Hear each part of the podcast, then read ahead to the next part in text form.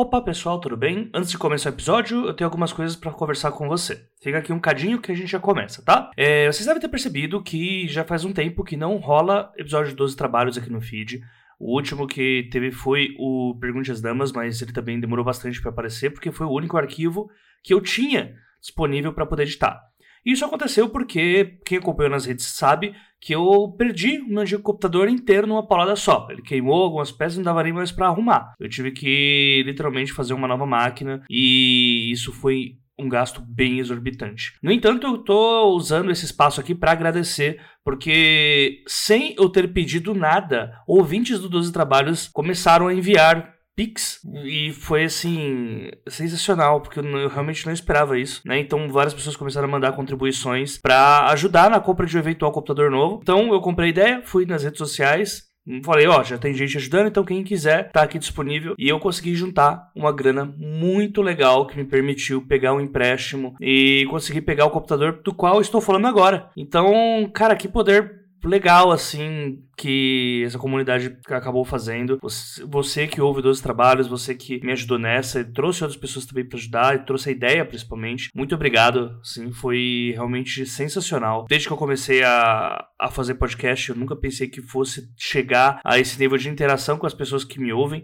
pessoas de todo o Brasil, pessoas de fora do Brasil vindo falar comigo uh, ah, para tentar resolver esse problema. E hoje eu tô com um computador que eu tenho certeza que vai durar muito tempo por conta desses ouvintes. Então, assim, muito obrigado mesmo, gente. E eu reitero aqui, porque no caso aqui eu tô ainda montando máquina, né? É, algumas peças que ainda faltam. E se você tá ouvindo aqui o episódio e se interessou, né, e quer contribuir de alguma forma, dá um pulo lá. O nosso Pix é os12trabalhos@gmail.com e aí você pode fazer doações de qualquer valor, até para eu conseguir pagar esse empréstimo que eu acabei pegando, né, já que ah, não, Jota, mas tem o Padrim, tem o financiamento coletivo, tem o Catarse. Pois é, gente, só que assim, é, esse financiamento coletivo, ele tava eu preparei ele para questões emergenciais, assim, como por exemplo, ah, perdi uma peça aqui, perdi outra peça ali. Vocês viram o preço que tá um computador hoje, gente? Tá muito muito absurdo. Eu realmente não, não consegui, eu, eu achei que ia ficar assim o resto do ano sem conseguir editar podcast, né? Pra quem não sabe, meu trabalho é editar podcast fora dos trabalhos, né? Além da escrita também. Então, assim, se não fosse por tudo isso, eu não teria conseguido. Se fosse esses ouvintes, eu não teria conseguido de jeito nenhum. Então,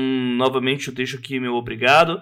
E Reitero aqui o convite, caso você queira ajudar, caso você queira fazer parte disso também, dá um pulo lá no nosso Pix, manda o valor que você quiser manda um litrão se você quiser, um valor ali de 10, 15 reais, manda um valor de Outback se você quiser, manda o valor que você achar que é possível mandar, porque vou ser bem sério com você, ainda tem muita coisa ainda para pegar. Uh, hoje eu já tô andando, né, com as próprias pernas, o principal tá aqui, né, eu tenho minha ferramenta de trabalho, mas eu ainda preciso de algumas prevenções, tipo no break, preciso de um pouco mais de memória, enfim, eu tô juntando realmente para pegar uma máquina que eu vou ficar com ela por um bom tempo, sem ter mais contratempos aqui para trazer o 12 trabalhos e eu eis a questão para vocês. Então eu tinha que falar isso para vocês, até para deixar uma justificativa para os ouvintes, pros padrinhos e madrinhas também, porque basicamente não enviei as senhas, os acessos esse mês, porque eu realmente não tinha uma ferramenta para poder fazer esses envios. Então, você que contribuiu é, no último mês não recebeu esses acessos, no próximo mês eu vou mandar esses acessos para quem contribuiu em ambos os meses. Então, é, tanto aqueles que contribuíram no mês de agosto quanto nos de julho vão receber as senhas de acesso no mês de setembro, tá? Que aí vocês vão ter acesso aos episódios premium, a conteúdos que a gente normalmente não publica no feed tradicional. E a gente vai voltar também com algumas novidades e também novos episódios assim que tudo se tudo voltar ao normal mesmo, porque tá bem recente que eu consegui pegar essa máquina, a gente tá planejando os próximos passos que a gente vai ter. Enfim, é isso, bora pro episódio. E depois a gente tem os recados tradicionais, fiquem aí que vai ter muita coisa legal. Um abraço para todo mundo e bora lá pro episódio.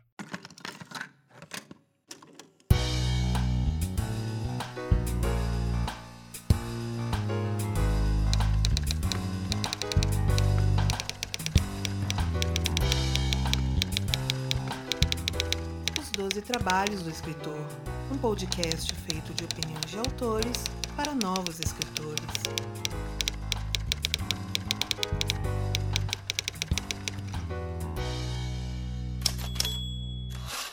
E muito do que toca este projeto vem diretamente do apoio dos nossos padrinhos, madrinhas, pessoas da realeza não binária, já diria o Sol Coelho, que fazem parte dos colaboradores desse podcast e que são citados aqui neste momento. Então fica aqui aquele meu muito obrigado a Aline Viana da Cruz, Ana Lúcia Merege, Anderson da Silva, Arthur Jorge Dias, Carolina M. Ono, ou Ono, Carolina Vidal Décio, Clécio Alexandre Duran, Daniel de Paula, Daniel Flodor Rossi, Daniel Morini, de Toledo, Diana Passi, Elias Romaneto, Fernando Hansel, Gabriela de Jesus Moreira, Guilherme Lopes Lacerda, Gustavo Aranha, Janaína Bianchi, Janito Ferreira Filho, João Marcelo Conte Cornetê, Mike Bárbara, Margarete Bretone, Paola Siviero, Rafael Rodrigo dos Santos, Ricardo Balbino, Rogério Macedo, Rubens Travasso Augusto Filho e Vinícius de Siqueira Afonso. E se assim, como essas pessoas você gostaria de fazer parte desse grupo e colaborar para a continuidade e a melhoria deste projeto que é o 12 Trabalhos, o Ex da Questão, faça sua parte a partir do link padrim.com.br barra 12 Trabalhos ou pelo catarse.me barra 12 Trabalhos e também pelo Pix, veja só, o os 12 trabalhos gmail.com. O os é artigo e o 12 é número e o trabalhos é trabalhos mesmo. Muito tempo sem 12 trabalhos, né, gente? Muito tempo sem 12 trabalhos. Desculpa, já já chegar. Né, o, o pobre ele já chega pedindo desculpa antes de entrar, né? E depois pede desculpa por qualquer coisa. Estou aqui fazendo isso, mas trouxe conteúdo aqui. Trouxe conteúdo, é isso. Hoje a gente vai falar sobre. Hum, bem, do que, que a gente vai falar? A gente vai falar sobre fantasia urbana, a gente vai falar sobre paradigmas mágicos ou não, e principalmente sobre uma possível evolução do noir, numa questão mais abrasileirada, talvez a gente vai definir isso nesse episódio, e isso veio de uma discussão que eu tive no meu grupo pessoal de amigos que estava conversando sobre como que tantos gêneros mais clássicos da literatura têm se modificado, né? A gente vê isso hoje com o Shannon Evil trazendo o Weird novo, né? O New Weird. A gente vê novas concepções de terror, horror também, como dá para ver naquele livro Rex da Dark Side, tantos outros também que vêm uh, trazendo novas questões, né? O Jordan Peele também também, que é o nome que a gente sempre tem que citar. Dá para citar também, lógico, né, a Ana Paula Maia, que traz um western brasileiro também. Então, nesse grupo, o pessoal vinha falando sobre como que talvez o gênero noir seja algo que não tenha tido essa, entre aspas, evolução ou essa adaptação aos tempos modernos. E aí eu fiquei com a pulga atrás da orelha e falei, pô, vamos ver aqui o que, que eu já li que pode trazer uma, uma resposta, isso pelo menos uma argumentação para isso. E para esse episódio eu trouxe aqui duas pessoas que eu, uma que eu já trouxe, outra que eu estava louco para trazer há muitas, muitas, muitas eras, mentira, eras não, mas há muito tempo desde que todas as pessoas do, do grupo de apoiadores do podcast, do nosso Telegram e dos que não são apoiadores também estavam pedindo: traz a Carol, traz a Carol, traz a Carol. Enfim, trouxe a Carol, gente, é isso. Então, vou apresentar Meu eles. Deus, não sabia disso. isso aconteceu. Traga uma Carol, traga a Carol. Então, vamos começar pela. Eu vou pedir para a Carol se apresentar, Carol Kiovato, que é bruxóloga, né? Bruxóloga nas horas vagas. Eu não vou falar que ela é bruxa, porque ela, até onde eu sei, ela não faz bruxaria. Posso estar errado? Não. Né? Não Mas faço. é uma pesquisadora aí do ramo. Mostre para o pessoal por que, que você está aqui.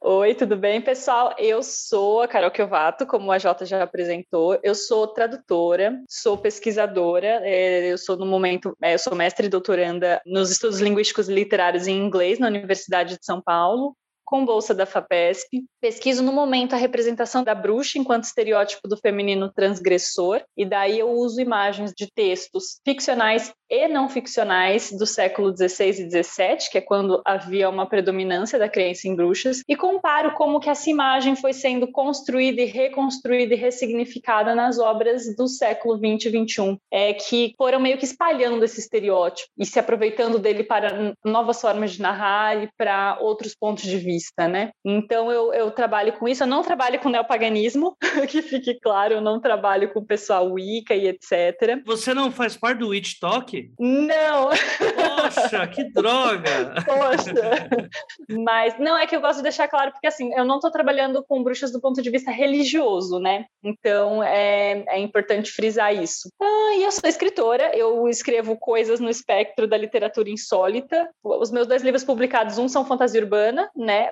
Na baixa fantasia, e o outro é uma space opera que há controvérsias, mas em geral fica na, na ficção científica. Olha aí. É, o próximo que vai sair é fantasia urbana também. É isso.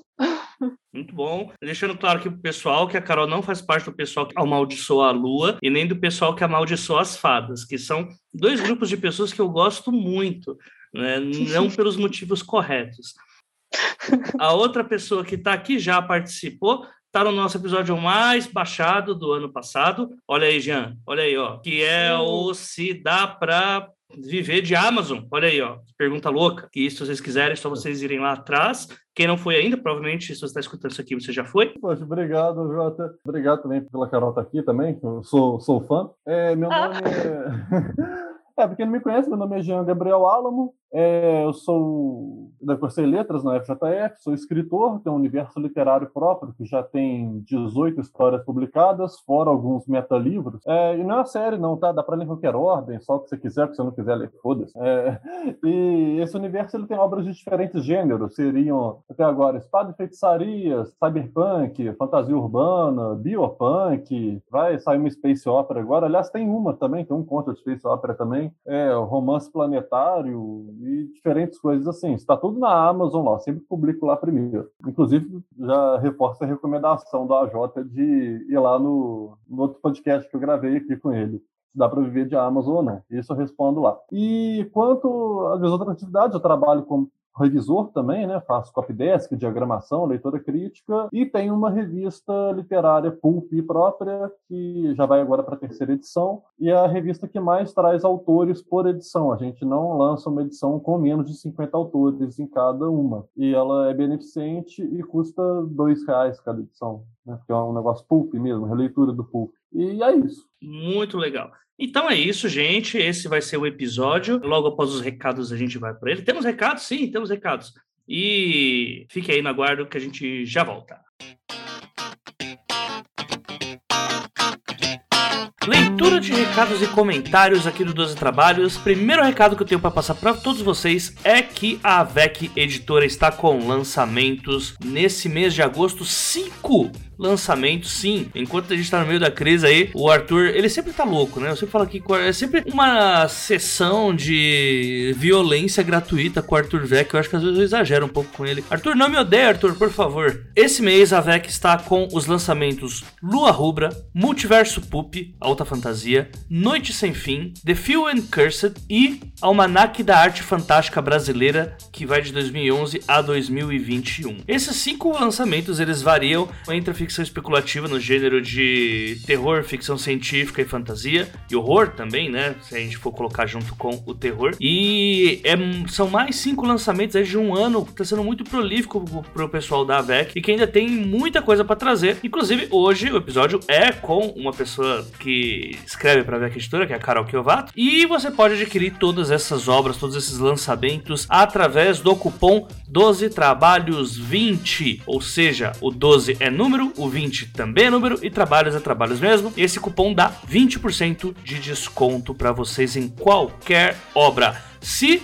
a obra já tiver desconto lá no site, o desconto é cumulativo. Então, é, dependendo até para você ter 35% de desconto, aí você já mata frete, mata parte do valor do, do encadernado. Enfim, dá um pulo lá na Vex Store e o que você quiser, a gente ajuda você com 20%, que é o privilégio aqui que a VEC Editora nos dá como o principal podcast que cobre as obras dela. Próximo recado: oficina de leitura crítica do Hub Editorial. Sim, gente, tem um grupo de pessoas ao qual, veja só, eu faço parte, que está criando aí material para pessoas que querem trabalhar com o meio editorial sem ser pela escrita. Para quem não sabe, muitos de nós que trabalhamos com a parte de literatura, a gente tem outros trabalhos também. Além de eu ser podcaster, né? Que aí eu acho que já não conta tanta, apesar de eu ter um podcast de literatura, né? Eu também posso dizer para vocês que parte da minha renda ela se dá com o que a gente tem, não com direitos autorais, mas no que a gente recebe com leitura crítica, leitura sensível, consultoria, mentoria, enfim, há vários, várias atividades que a gente consegue fazer no meio editorial para ajudar algumas pessoas. Há aqueles que são mais eruditos aí no vocabulário anglófono, né, na língua anglófona, podem fazer também tradução.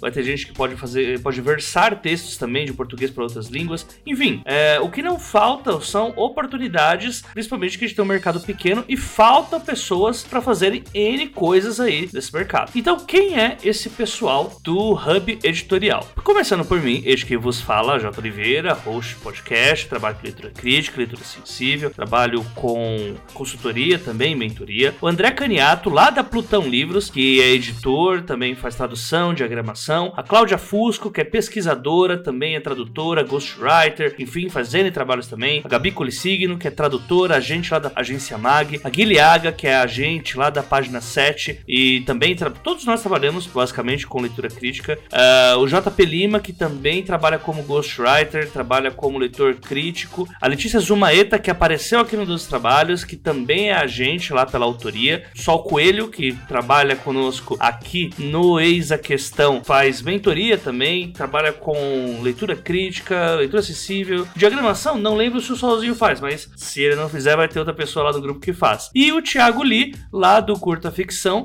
que também agora está trabalhando como ghostwriter, está trabalhando uh, com leitura crítica. Enfim, essas são as pessoas do Hub Editorial e o que, que essas pessoas estão fazendo aí para vocês, né? A gente fez primeiro um workshopzinho apresentando nosso trabalho para mais de 100 pessoas, onde a gente informou sobre valores, né? Os valores que eu falo são as precificações dos trabalhos que nós fazemos, como que são esses trabalhos, que esses trabalhos são feitos, né? Que há muita dúvida, né, sobre como que a gente faz, né? O que, que é uma leitura crítica crítica, qual que é a diferença de uma leitura crítica e uma betagem e uma, uma edição real de um editor. Há vários pontos aí que a gente discute nessas, nessas aulas e que vale a pena vocês passarem lá caso você queira, além de escrever, trabalhar com literatura, né? É, acredito eu que seja uma coisa um pouco mais confortável, né? Do que, por exemplo, você chega lá da tua, uh, da tua agência de publicidade cansado, ainda chega em casa vai ter que escrever, vai ter que virar a chavinha para outro trabalho, né? Então a gente vai falar sobre tudo isso. A gente já fez uma reunião inicial com pessoas e agora nós abrimos vagas para um workshop mais aprofundado sobre leitura crítica. E a gente vai ter aí 40 vagas para pessoas que quiserem participar. Hoje cada vaga tá saindo por 110 reais apenas, com aulas práticas. Então, no final do curso, vocês também vão é, criar um. Vocês vão criticar um texto X que nós enviaremos e nós faremos a análise dessa leitura crítica que vocês fizeram para que vocês saibam se estão fazendo algo que está nos nossos padrões de mercado e tudo mais. Além de, né, como já expliquei mais lá atrás, como que precifica esses serviços para que você não acabe ou cobrando baixo demais ou cobrando alto demais e dando várias dicas aí para vocês também receberem pelo trabalho que estão fazendo. Então,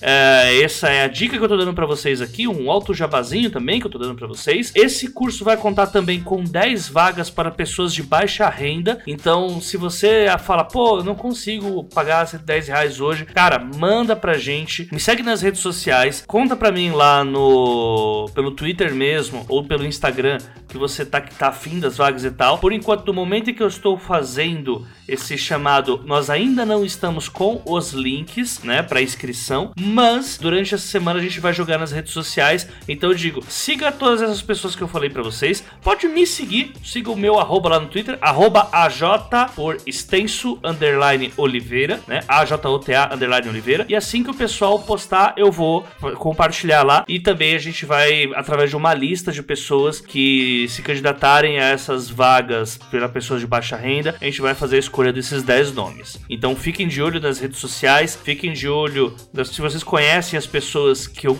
citei aqui, todas elas basicamente apareceram já no 12 Trabalhos, então vocês podem simplesmente segui-las e ficar de olho porque a gente vai postar bastante sobre isso essa semana, tá bom? Essa é dica que eu dou pra vocês. Hub Editorial, oficina de leitura crítica, estamos abrindo vagas. Próximo recado, Padrim e Catarse, nosso financiamento financiamentos coletivos e também o Pix. Hoje, como eu falei logo no comecinho do episódio, a gente passou por muitas dificuldades aqui e é ideal para esse momento que eu chame vocês para contribuir aqui nos nossos financiamentos coletivos, padrim.com.br barra 12 trabalhos ou catarse.me barra 12 trabalhos. Através dessas plataformas vocês podem contribuir com qualquer valor uh, e tendo recompensas desde serem citados aqui no começo do episódio até você também fazer parte aqui do nosso, das nossas discussões mais aprofundadas e também receber conteúdos premium no nosso feed premium. Então, dá um pulo lá, sempre, sei que vai ter uma recompensa que você vai gostar de receber, né? E caso você não queira se envolver com nenhuma dessas plataformas, ou se você quer dar um apoio único, os 12 trabalhos,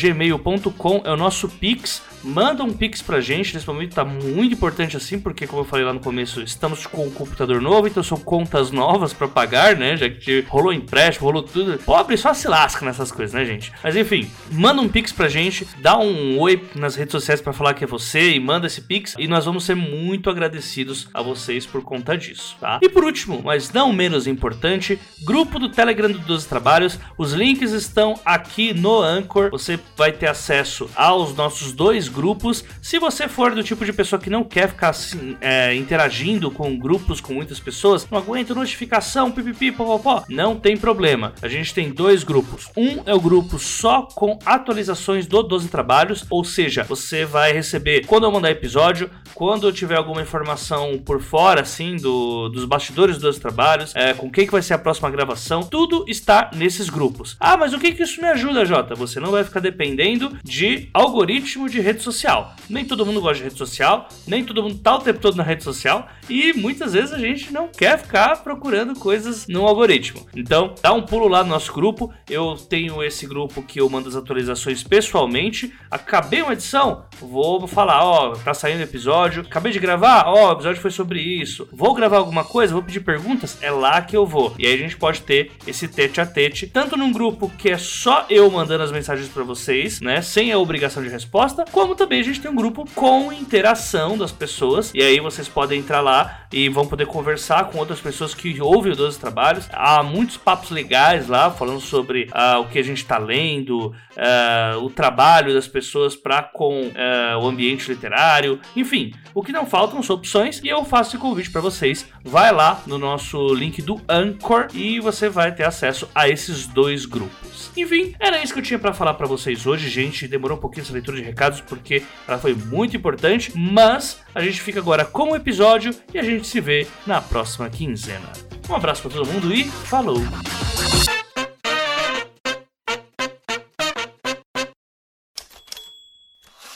Eu quero que vocês falem sobre a raiz da coisa mesmo. O que levou vocês a escreverem esse tipo de história? Né? A gente tem toda uma questão no Brasil que é, ah, não, que fantasia, é, fantasia não vende, né? Tinha isso, né? Agora tem um pouco menos. Vender.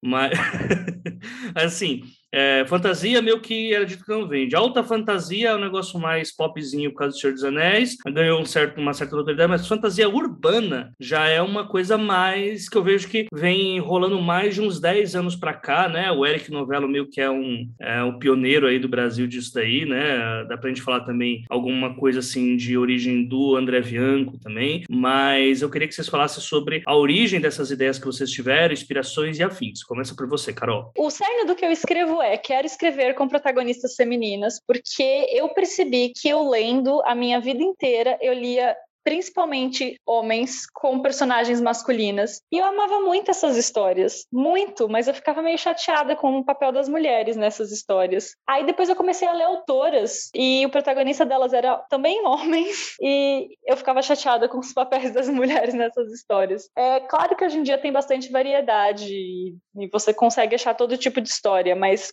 o que, o que era acessível para mim não, não era exatamente assim. Então, e eu escrevo desde que eu era pequenininha, eu comecei a escrever minhas próprias histórias. Então, veio um pouco desse desejo. O Porém Bruxa não foi diferente. Uma das inspirações dele é, é o Eric, é o Exorcismo, os Amores e uma Dose de Blues. É, mas eu gosto muito do Hellblazer, da, das HQs do, do Constantine, do, do, Hellblazer. Me indicaram o Jim Butcher, do Harry Dresden, o, o, o mago Harry Dresden. E daí depois eu comecei a ler outras coisas de fantasia urbana e eu achava muito legal. E eu fico fascinada com o quanto isso é uma coisa, né? Eu queria, eu queria pensar uma, uma personagem brasileira e fosse uma mulher. E daí tem até aquela questão do noir, né? De, de a maior parte dessas obras ela, elas bebem muito no noir, vão ser obras majoritariamente noturnas e tudo mais. E eu queria fazer uma personagem, uma, uma detetive, uma bruxa, em São Paulo, porque eu, eu, eu tô acostumada a amar outras cidades que eu li outras cidades que eu assisti em obras fílmicas a minha vida toda. E eu fico sempre fascinada com a possibilidade do, do entretenimento, da indústria de entretenimento, de fazer a gente gostar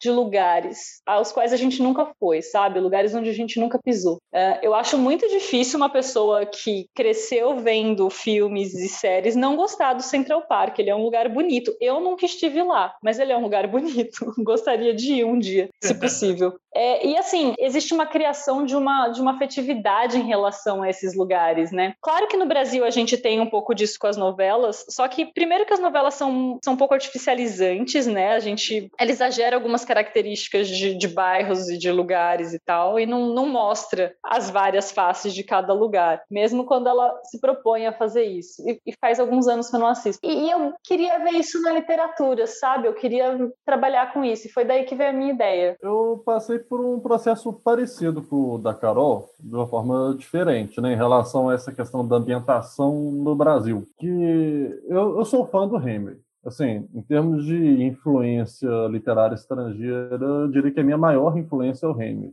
E ele tem aquela coisa assim, se você vai tratar sobre um assunto, trate só de assuntos que você conhece. E, porra, eu não conheço o modo de vida de outro país, eu não conheço, sabe, assim, aqueles lugares que a gente vê na TV muitas vezes. Eu conheço o Brasil, os lugares que eu já rodei, os lugares que já morei, que eu já, já fiz trabalhos e coisas assim, né? Então eu queria trazer essas ambientações para o cenário brasileiro dentro do tipo de história que eu gostava. Assim como a Carol, adoro Hellblazer, mas não diria que foi a minha influência para o Feiticeiro de Aluguel que seria ali as minhas histórias mais famosas, né, de fantasia urbana, aquela coisa. Foram mais histórias no ar mesmo, e histórias assim que eu encontro nos jornais. Eu gosto muito de ler jornal, eu sou um velho em corpo novo, né? Eu, eu leio jornal todo dia na hora que eu acordo. Não vou falar de manhã porque eu acordo por meio-dia. Eu fico acordado de madrugada, mas... E é assim, sabe, eu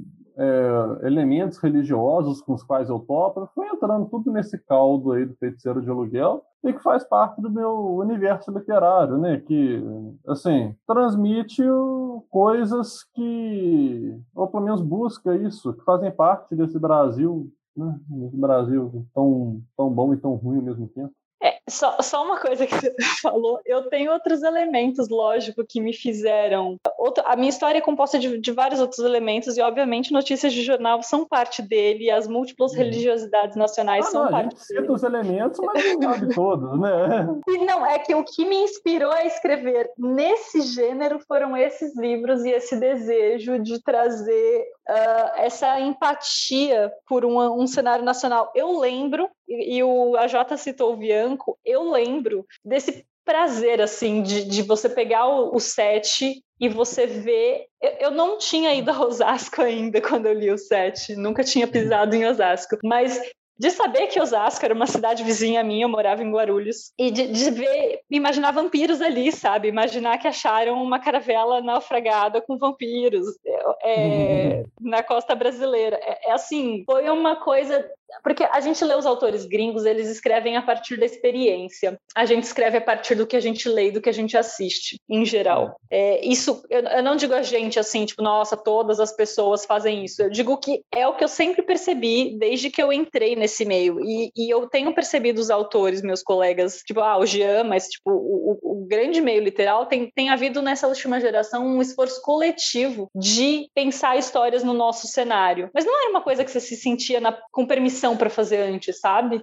Mas algo que eu já fazia, sabe? Eu comecei o meu universo literário quando eu tinha 12 anos, a planejar ele. Eu lembro que as primeiras histórias eram na minha cidade natal, Juiz de Fora, em Minas Gerais. Sabe, assim, eu não, eu não me sentia seguro para escrever algo que era do lado de fora. Eu me sentia artificial, imaturo, ou como se eu estivesse fazendo algo que não, não transmitia nada do que eu estava vivendo, era só uma história pela história. Massa, massa. Eu acho que isso é algo que, assim, quando a gente fala, até indo nessa perspectiva da Carol, de que a gente tinha muitos autores é, escrevendo é, histórias que nitidamente eram bebidas das fontes lá de fora, e aí, eu, quando eu vou fazer, falar fontes lá de fora, não é nem apenas. É, geralmente mercado americano mesmo, né? Ou até da, uhum. da, entre aspas, diáspora inglesa, né, do, uhum. dos americanos nas HQs, trazendo os autores ingleses para dar uma renovada na autocensura que estava rolando no mercado naquela época. Uhum. Mas eu vejo que existia essa, essa exposição, só que muito por conta de que essas eram as pessoas que chegavam a publicar, né? Então, as pessoas aqui do Brasil que uhum. publicavam, uhum. elas eram desse meio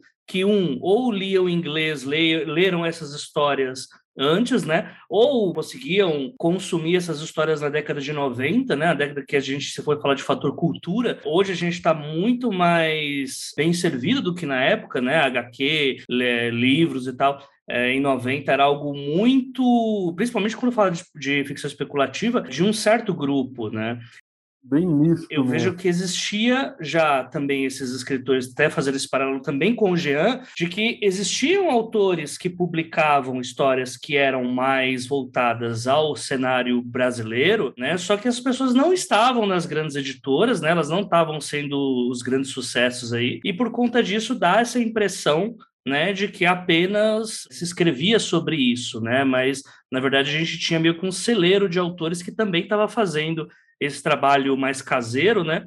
e que uhum. agora a gente está vendo os frutos disso, né? As pessoas que escreviam ali entre 2000 e 2010, a década de 2000, a década de 10, né? Uh, década de 10 é estranho falar, né, gente? Mas hoje é, essas pessoas já estão é, ascendendo no mercado, né? Ou já ascenderam, e aí agora está tendo espaço para mais gente fazer isso, né? Eu acho que é legal porque a internet também, nesse sentido, democratizou o nosso acesso, né? Eu fico pensando, a gente tinha alguns grandes autores também, eu, eu consigo pensar em cenários brasileiros em obras infanto-juvenis, mas era coisas que me chegavam. Outras obras, tipo, em casas editoriais grandes, talvez. Se não tá em casa editorial grande, eu tinha dificuldade, não, não, não conhecia o mercado, não conhecia editoras independentes. Eu entrei nesse mercado em 2010. Eu fui num Fantasticon em São Paulo, que era um evento que tinha. E foi aí que eu conheci as pessoas e comecei a me inteirar disso e saber que tinha mais gente que se interessava pela mesma coisa que eu, porque até então eu achava que estava disperso. Eu, eu, não conhecia o pessoal que na época que eles faziam zines e etc. É, no máximo que você encontrava ali eram autores que publicavam localmente só, né? Contratavam a gráfica, ou que hoje a gente chama de editora prestadora de serviço, que é uma gráfica gourmet,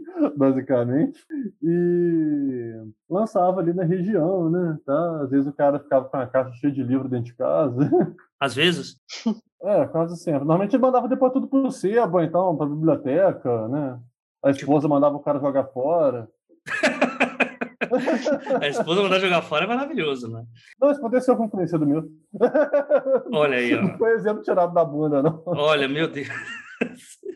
Estamos na sessão de terapia agora, no momento do episódio. Enfim, e como que vocês trabalham esse cenário no ar nas obras de vocês? Tipo, o que seria, se for para definir, o que seria esse noir e ambiente brasileiro, já que, bem, nós não somos ingleses, acho que é um bom ponto aí para colocar. E sim, eu estou falando com você mesmo, pessoa de sobrenome inglês. No Brasil são poucos, né? Mas vocês que têm esses nomes estranhos assim, vocês não são ingleses, tá? Vocês, enfim. É, mas. Tem Jéssica Winchester, uns negócios assim? Exato, exato, exato. Mas aí eu acho que a Jéssica Winchester é porque ela era do fã do Supernatural BR. Mas, mas enfim, ah, tá. é, como que vocês trabalham uhum. essa parte? O que vocês veem é, essa ideia de noir brasileiro ou uma, essa inspiração do noir chegando com a brasilidade? Já que, assim, é, sendo bem sério, a ideia do noir é, e aqueles estereótipos que a gente tem é muito difícil a gente ter no Brasil, né? A não ser que você seja sei Discordo lá. veementemente. Olha, vou, vou chegar lá. Eu acho muito difícil a partir do momento que você não está tratando, por exemplo, sei lá, policial que já tem uma alta bagagem de cadáveres nas suas costas e que já está sendo comido já pelas almas dos que foram nos seus sonhos, né? É, e ou a femme fatale, por exemplo, que aqui no Brasil já seria provável. Tipo, aqui não tem a femme fatale. E eu não estou falando daquela deputada que eu não vou citar o nome para não ser morto amanhã. Mas assim, eu vejo algumas diferenças assim que atrapalhariam esse estereótipo no Brasil se eles fossem colocados ao pé da letra. Então, já que você já começou falando já, Jean, me diz qual, como que é a tua perspectiva é fazer esse noir é, no Brasil, ou se não, pelo menos de histórias detetivescas no cenário noturno brasileiro, né? Se alguém estiver chiando com o noir. Tá, é, vamos parar para pensar no que é o noir. Esquece a literatura fantástica por um momento. Vamos pensar no que, que forma um noir e vamos tirar aí alguns estereótipos que podem ser considerados meio machistas, por exemplo, a femme fatale, né? Né? Tipo, alguma coisa assim. O que caracteriza a ambientação no ar? Você tem aqueles cenários soturnos, porra, anda em qualquer beirada de quebrada do Rio de Janeiro que você acha um monte. São Paulo também, né? Tem um, um climão. Se você for em BH, você acha também. E assim vai. É, ainda mais se for cidade histórica, então, tipo assim, uma capital histórica tipo Belém, ou até Salvador, o que for você vai achar uma certa atmosfera noturna. Vamos lá, você tem o país que mais tem assassinato no mundo, né? a gente mata mais do que guerras, a gente tem altos índices de corrupção em todas as esferas de poder, que é algo típico de uma obra no ar. As taxas de alcoolismo no Brasil são alarmantes, as taxas de alienação parental, as taxas de um monte de merda que são elementos típicos que você encontra numa obra no ar. São elementos que estão ali. Exceto uma coisa. Hum. Aqui no Brasil só se resolve 1% dos homicídios, então já não tem mal detetive. E aí? E aí? É, não, e aí? Aí você vai contratar um detetive particular que é muito foda. Para ele conseguir juntar provas e apresentar junto a um inquérito policial. Entendeu quando? Olha aí, ó. Olha aí. Olha só, você já, já tem uma jogada aí. E é isso que você manda na tua obra, então. É, só que no meu caso, ele, por exemplo, para quem leu Feiticeiro de Aluguel Noite Neon, tem um detetive particular que ele é considerado o melhor do Brasil, que é o Pedro Paredes. E, cara, ele se aproveita desse sistema investigativo bosta que a gente tem, e o cara faz a fama dele com a alta classe. Sabe assim, crimes. Ah, sequestrou a criança, ah, o marido tá traindo, se não tá, coisas das mais variadas possíveis. E quando é algum caso mais sério, algo que ele não consegue resolver, ele terceiriza o serviço pro Iago Lima, que é o protagonista do Feiticeiro de Aluguel. Isso acontece às vezes nas histórias. Normalmente ele tem as aventuras próprias dele com casos que não se resolvem. Por exemplo, no próximo Feiticeiro de Aluguel, que vai ser o Ponta da Praia, momento da obra, uma personagem que tentou a vida inteira achar a localização do corpo do noivo, que foi morto na ditadura militar, ela, por fim, já idosa, recorre ao Iago para tentar encontrar o corpo para dar, tipo assim, aquele sentimento de despedida, aquela coisa, aquele encerramento. Sabe? São elementos que, estão, que são ligados ao noir, se você parar de pensar em termos de atmosfera. Não, eu concordo, concordo. É que o noir, ele tem também aquela quando eu até faço alusão à, à, parte dos ingleses e tal, né? É que o noir, ele também tem muito aquele tom meio... Caramba, qual palavra que eu vou definir para isso? N também, mas não é essa, eu tô falando não, mais da é estética... Não, é que eu tô falando assim, é mais aquela, aquele, tem um certo glamour também naquele tom meio depressivo, né? Tipo, é um glamour diferente do que seria o que você narrou aí, que seria os risca-faca brasileiro, né? É aquela então... melancolia seco-sarcástica, né? Isso, a melancolia, exato. É o estereótipo do malandro carioca. Não, é a diferença cultural. Você está botando seu cenário cultural, não diria nem que é adaptação. Você só colocou um personagem equivalente. Sim, sim. Por isso que eu citei no começo que era sobre você pegar o pé da letra os estereótipos, entendeu? Tipo, uhum. você colocar aquela bagagem cultural. Porque são elementos que eles acabam, eles são muito amarrados, né, ao que a gente tem do, do noir clássico, né? É, a figura do detetive é uma figura que predomina, né? E, e, tem sempre essa ideia de tipo ele se afoga no trabalho porque a vida dele pessoal é uma merda e, e, uma parte da vida pessoal dele ser uma merda é porque ele se afoga no trabalho. Mas também tem a ver com a personalidade meio lixo dele, geralmente, né? Sim. né? É o tipo de pessoa que é, sobre o qual é, geralmente é interessante ler, mas não é muito interessante conviver, né? Como as ex-esposas uhum. desses detetives todos vamos, vamos deixar claro. É, vídeo o nosso noir audiovisual mais famoso, né? Que é a série Mandrake do HBO. Eu não assisti, mas eu lembro da, das propagandas na, na época. Eu não tinha HBO. Eu só posso assistir Mandrake agora que existe esse streaming. Não, aquilo ali é um, é um noir puro, sabe? Assim, o cara é um advogado carioca, é, mulherengo, frustrado, um lixo de pessoa, e tá lá, você se diverte com as sacadas sarcásticas do cara, aquela coisa toda, mas é um noirzão. É, é que eu acho que uma das coisas também que me parece ser bastante característica, eu não li o suficiente de teoria crítica sobre noir, mas me parece ser bem característico dessas obras é você ter essa centralidade, né, na pessoa do detetive, que, né, que eu, que eu já resumi essa forma, mas também aí ele vai ter essa relação meio obsessiva com o trabalho, mas meio uma atitude, uma atitude meio não ligo, não me importo, eu só quero dinheiro, ah, só quero chegar ao próximo dia. E eu acho que tem é, é engraçado, tem equivalências que a gente tem como fazer equivalências culturais para a gente é, a gente consegue imaginar muito mais a pessoa zoeira sendo mais estereotípica assim Sim. brasileira, a pessoa que vai rir numa situação de nervoso, porque é isso que a gente faz. Sabe aquela coisa meio memes caso caso fulano perca a eleição, memes caso fulano ganha a eleição, memes caso uhum a brasilidade de rir da própria desgraça, né? É, é. Na verdade é o riso nervoso, né? Essa, essa mania de tipo, a gente não se leva a sério demais, porque se a gente levar a sério, a gente sabe que a gente tá fudido. Eu acho que isso talvez seja uma, uma característica nossa, assim, me parece que permeia um pouco um, um, um sentimento. Eu fico pensando, quando eu criei a Isis, ah, uma das características para mim, o fato dela ser mulher ia, ia pesar, né? Por exemplo, eu não apesar dela ser bruxa e ter poder, ela tem uma restrição quanto ao uso de, de poder. Ela não anda sozinha à noite, sei lá, na Praça da Sé, como a gente tem esses detetives andando nesses, nesses buracos que das cidades em, em geral, né? Tipo, sei lá, andar à noite no porto.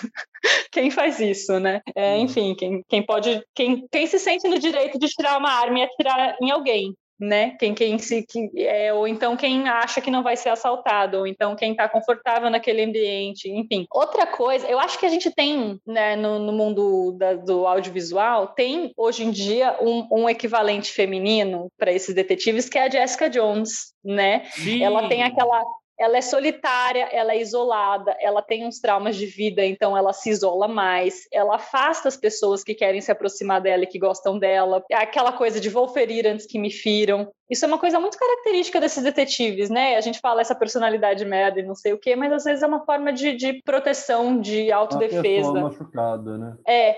E, e, assim, a pessoa, em vez de ir lá e fazer terapia, não. Ela vai encher a cara no bar. E vai ser mulherengo, ou no caso dela, sei lá, não, tem, não sei nem o termo para isso, homem, homem-denga. mas mas o, uma coisa que eu acho e que para mim foi decisiva na minha criação da Isis foi uma diferença central entre pessoas inglesas, americanas, eh, estadunidenses e uma pessoa brasileira. Eu posso, assim, eu não, não imagino que eu esteja falando pelo país inteiro, mas eu posso dizer que boa parte do país, assim, pessoas que eu conheço de norte a sul do país vão concordar que a gente não é um povo que tem a característica de ser solitário. A gente não se isola, a gente é gregário, a gente gosta de companhia. E se a gente não tem a nossa família de sangue, a gente escolhe uma pra gente, né? E daí essa família vai, vão ser os amigos mais próximos, enfim. E daí no caso da Isis é por isso que ela tem uma relação forte com os amigos, eles dependem dela e ela depende deles, assim, momentos específicos da vida de cada um. E eu deixo isso muito claro, as pessoas pensam nessa questão da amizade, da amizade, da amizade. A Jessica Jones, por exemplo, ela tem uma amiga e pessoas que ela tolera, e mesmo a amiga ela não tá sempre em, bom em bons termos com ela, né? então, é, eu acho que isso, se a gente traduz isso assim, só põe essa personagem, transporta ela para o Brasil, ela não fica uma personagem muito brasileira. Não que não existam brasileiros assim, mas ela não é uma personagem estereotipicamente brasileira. Não acho acho que ela poderia ser de, dessa maneira. Porque, tipo, mesmo o cara que é traumatizado, irritado, é, que odeia todo mundo. Sei lá, se o cara é antissocial, ele vai ter o grupo de, de games dele de, para jogar de noite, assim, de madrugada, fazer corujão. Se o cara é antissocial, ele vai ter alguém com quem ele sai para beber. Ou então ele vai ter alguém com quem ele sai para jogar futebol. Ou então vai ter alguém, sabe, assim, é, é, é muito difícil pensar numa pessoa 100% isolada 100% do tempo. E tem a questão da fantasia urbana passada em grandes cidades. Ela é passada... As grandes cidades, elas têm essa questão de, tipo, você andar só entre as multidões né? É, de você só ser só mais um número no fluxo. Mas, ao mesmo tempo, vou usar o slogan ridículo do Existe Amor em São Paulo.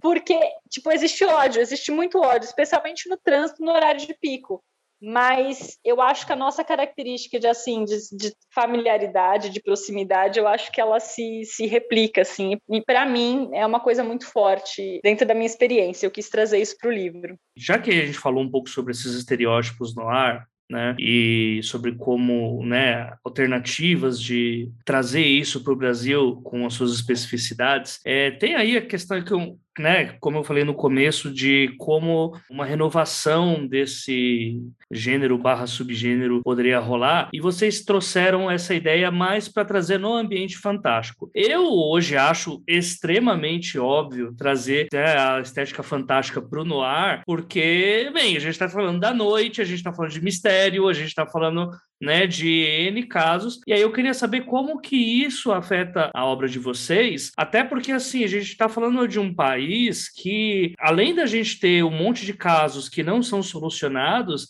a gente tem N lendas ocultas, ou. Enfim, além de lendas ocultas, esse sentimento de que a gente não tem o poder de resolver as coisas, né? De que o sistema nunca funciona e de que uma total falta de fé, assim, no nosso, na nossa segurança pública e tal, né? Então eu queria entender de vocês é, como que foi essa, essa junção para amarrar o, a parte no ar, né? O todo esse detetivesco noturno, com a parte fantástica que meio que burla, né, essa precariedade que a gente tem no sistema. Uh, uma, eu achei engraçado você, comentar sobre isso agora. Eu estava bem lembrando, me lembrou conversando com o André Cáceres sobre o meu livro, quando ele foi escrever a resenha dele, e, e foi muito curioso que ele falou: Nossa, eu achei incrível o nível de realidade do seu livro, apesar de você ter uma bruxa seres sobrenaturais e tal. Mas ela é bruxa, ela é mágica, mas tudo que ela vem enfrentando no meio do caminho é empecilho burocrático. então, outro tipo de brasilidade no nosso livro. Total China Evil, né? Para invocar o demônio, você precisa de três vias autenticadas pelo. É, é, é, tipo isso. Então a questão da burocracia, e daí ela enfrenta duas, né? Ela enfrenta burocracias humanas e burocracias é, humanas comuns e burocracias bruxas, né? Então, assim, boa parte do trabalho dela é atravancado pelo trânsito, como boa parte do trabalho de qualquer pessoa, né, nessa cidade, pelo cansaço que é gerado né, em trânsito, e, e, também porque tem aquelas, esses empecilhos burocráticos e pessoas que não necessariamente estão fazendo o trabalho delas direito, né? É um grande salve para o delegado uh, nesse caso, que eu acho que deve ser a minha personagem mais odiada. Concordo.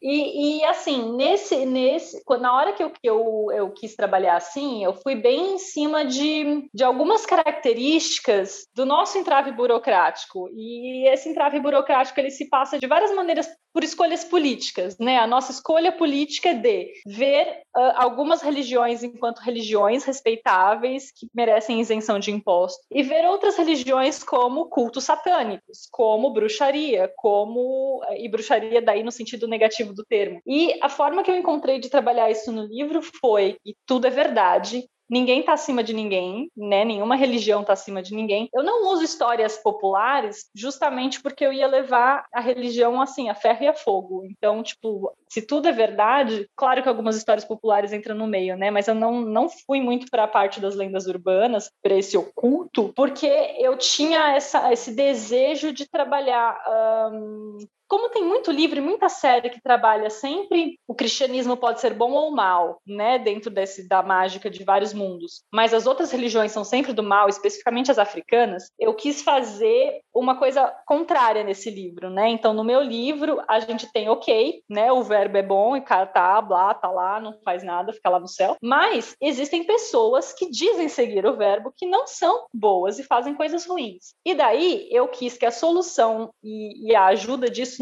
viesse de fora. E daí de fora vem na forma da magia da Isis e com alguma ajuda de um orixá. Então, justamente porque é, é o tipo de, de, entidade que é muito demonizada em outros tipos de obras. E eu não pus, boa parte do meu livro se passa de dia. Porque justamente o dia é o horário da burocracia, né? Você só pode fazer uma coisa até entre as nove às seis, ou então das oito às cinco, não, das nove às seis em geral. É, você vai protocolar uma petição em algum lugar, você tem um horário específico, o banco tem horário específico, uh, táxi à noite tem bandeira dois, tem menos ônibus circulando. Então, para mim, era legal o dia, porque o dia também é o horário do trânsito, é o horário da, de muita gente circulando, é o horário. E é engraçado quanto a, esse, esse ambiente pode esconder coisas também. Porque à noite. Ah, à noite Isso é lembra muito a pegada do Guardiões da Noite também, né? Com, do Sergei Lukianenko. Não sei se você conhece. Não. Não, ele tem essa pegada também, assim. O, inclusive, os que são, tipo assim, do bem, eles trabalham durante o dia para monitorar os da noite, e o, as criaturas da noite, a, tipo assim, eles invertem, sabe? Uhum. E tem essa questão da burocracia também, tanto que o protagonista é um burocrata fazendo serviço de campo. E é uma crítica à burocracia russa também, tanto que na hora ele. Não, eu não sou agente de campo, ele tentando resolver alguma coisa mágica. Ele, eu tenho que resolver aquela papelada do não sei o quê. Tudo que ele faz, ele pensa na documentação que vai desencadear aquilo no setor que ele atua. Não, é, é, é isso. É, é justamente esse, para mim, esse, é, é essa intersecção de coisas, assim, sabe? Foi a forma como que eu encontrei para inserir esses elementos e, e para fazer eles conversarem. E daí, óbvio, que eu fui tirar as coisas de notícias de jornais. Então, quando eu fui trabalhar em coisa policial, eu ia trabalhar com violência contra mulheres. Para mim era uma coisa muito clara. Mas também como intolerância religiosa, com as diferenças da realidade social, né? Que, que é, é assim, brutalmente discrepante em São Paulo. Eram assuntos, assim, que obviamente eu só resvalei a super, superfície desses assuntos, mas são coisas com as quais eu gosto de trabalhar. Aí é a hora que eu quebro a cara que você vai falar, não, porque eu gosto de fantasia, mas é, por que, é, o porquê tratar isso no ambiente de fantasia urbana e não. Porque daria para falar tudo isso só no, no arte ah. Sim, sim. Ó, sim, ó, vou quebrar a sua cara então. Eu gosto de fantasia. Não, é só por isso. não é só por isso. Eu, eu acho que a fantasia ela permite para gente uma extrema proximidade e ao mesmo tempo um extremo distanciamento para falar das coisas sabe? Porque assim, se eu vou falar da burocracia pela burocracia, as pessoas vai ter gente que vai dizer que você está exagerando, né? Agora essa burocracia está impedindo o trabalho de uma bruxa, ok, talvez você ainda esteja exagerando, mas isso é só uma história. Só que a partir do momento que isso é só uma história, você pode parar e falar, putz, mas isso parece tanto aquele caso que eu parei e pensei. Lógico que as ficções miméticas, né, essas ancoradas na realidade, elas também podem evocar esse tipo de coisa, mas é que eu acho que como o Fantástico providencia um tipo de distanciamento maior, o nível de identificação também pode ser maior. Eu vou dar um exemplo triste. Outro dia eu falei disso num, num clube da leitura e foi forte que teve uma menina que reagiu de um modo doloroso, embora a gente não tenha falado diretamente sobre isso. É a questão da, da do trauma da Isis, o trauma pessoal da Isis de ter tido a mente é, invadida reiteradamente pelo chefe anterior dela e ela ter ficado, ela ter dado um, um, um ataque de pânico de imaginar que havia possibilidade possibilidade disso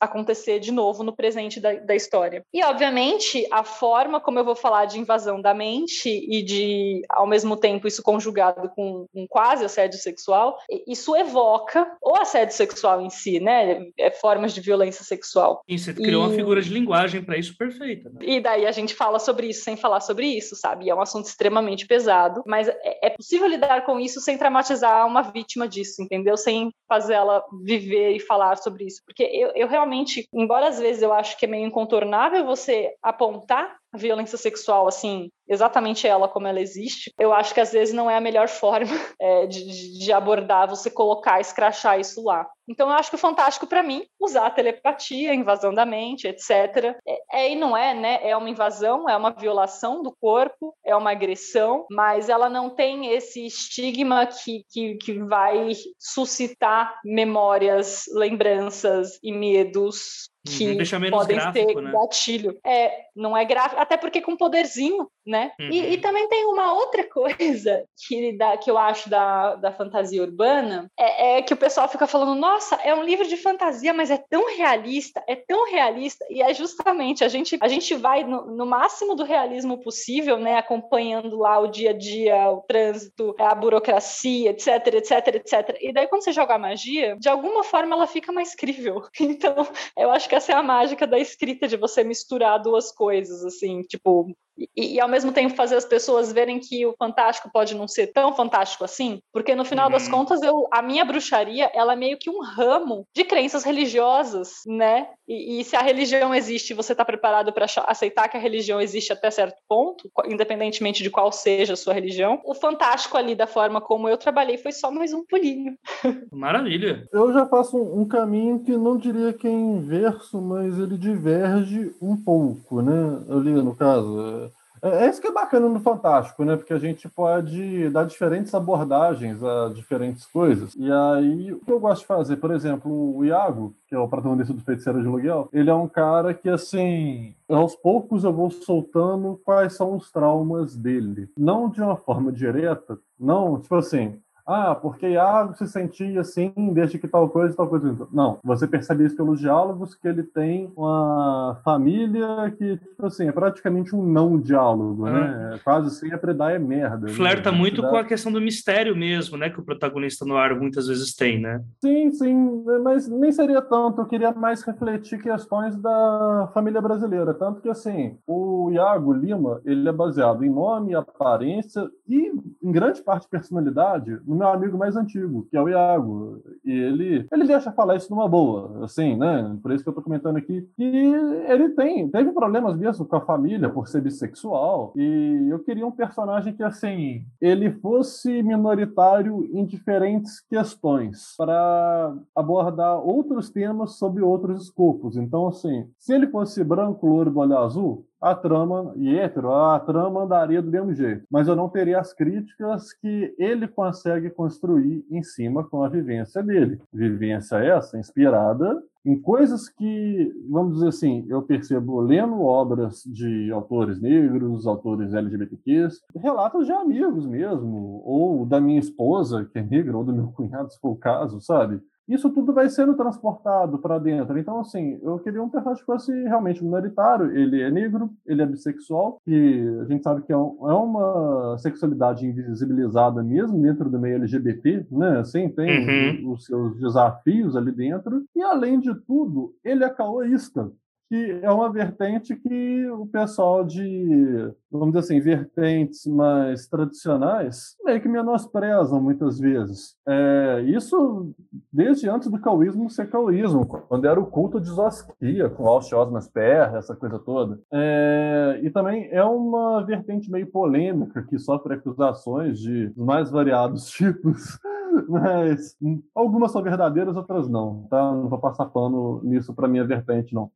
Mas o que, que acontece? Eu queria justamente essa questão e trabalhar tanto que, assim, o Iago ele é um cara extremamente competente, não porque ele tenha dons mágicos ou coisa assim, não. Ele é um cara muito inteligente que soube usar a magia de forma inteligente para ficar mais inteligente ainda, sabe?